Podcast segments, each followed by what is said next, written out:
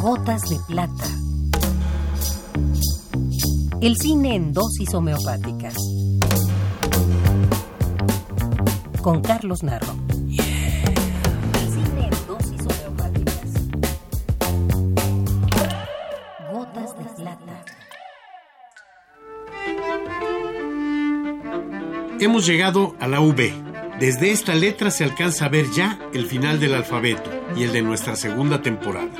Es la inicial del apellido de Sigaberto, Jean Bigot, Gabriel Beiré, Eric von Luis Valdés, Gus Van Sant, Lars Montrier y de Agnes Barda.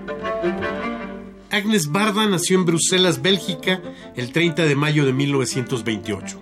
Hija de padre francés y madre griega, estudia sociología y literatura en la Sorbona y muy joven destaca como fotógrafa de prensa. En 1955, alentada por Alain Resnais, filma Le Point Court, su primer cortometraje, formato al que recurrirá con frecuencia y del que afirma su virtud es que en él permanece con fuerza el impulso original. G comme glanage. Glaner, c'est ramasser après la moisson. Glaneur, glaneuse, celui ou celle qui glane. Autrefois, il s'agissait toujours de glaneuses, et les plus célèbres peintes par Millet étaient reproduites dans les dictionnaires. Algunos de los trabajos más importantes de Agnes Barda son cortos documentales realizados de forma casi espontánea, como Tío Yanko, en el que documenta su reencuentro con un pariente en Estados Unidos cuando fue a San Francisco a presentar su película Las criaturas, o Panteras Negras, realizado en 1968 durante un corto viaje en el que asistía a un homenaje a su esposo Jacques Demy. Ah, il a jamais glané. Parce qu'il y a une différence fondamentale hein, entre le grappillage et le glanage. J'ai grappillé. Vous savez, hein grappillé. Faut expliquer la différence? La différence, c'est que on grappille ce qui descend, le fruit- le- les, les- les fruits qui descendent, et on glane tout ce qui monte. Le grain. Le grain. Ben, c'est pas pareil. C'est pas pareil.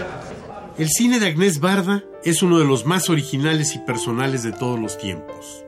Ella misma se refiere al cine como una forma de escritura y da gran importancia al momento mismo de la filmación, por lo cual la narración siempre se transforma durante el rodaje y sus películas no necesariamente se cuentan de forma lineal. Au dernier étage, voilà, il y avait des Rembrandts. Des vrais Rembrandts. Saskia, en détail. Et puis, et puis ma main en détail. C'est-à-dire, c'est ça mon projet. Filmer d'une main mon autre main. Rentrer dans l'horreur. Je trouve ça extraordinaire. J'ai l'impression que je suis une bête. C'est pire. Je suis une bête que je ne connais pas. En 1961, Agnès Barda se proyectó internacionalmente con Cleo de 5 a 7, extraordinaria película narrada en tiempo real. Desde entonces, es una de las principales activistas de ese gran movimiento renovador del cine que fue la nueva ola francesa. Comprometida siempre con una visión crítica del mundo y generando a partir de ahí algunos de los personajes femeninos más poderosos de la pantalla. Moi, je les ramasse quand elles n'ont pas de trous parce que j'ai des enfants très difficiles. Ils sont habitués qu'aux beaux fruits. Ah, celle-là, elle est mangée, elle ne se gardera pas, donc on la jette. Donc même dans le grappillage, on, on trie. El tiempo no se detiene. A 50 años de su primer cortometraje, Agnès Barda es casi una octogenaria. Pero una octogenaria en plenitud creativa, aprendiendo y utilizando las nuevas tecnologías y filmando como una jovencita. En 2000 realizó un extraordinario documental, Las cosechadoras y yo, en el que ella misma fotografió parte importante del filme, con una pequeña cámara digital. Dos años después lo retomó y no ha dejado de trabajar. Agnes Barda es indudablemente imprescindible.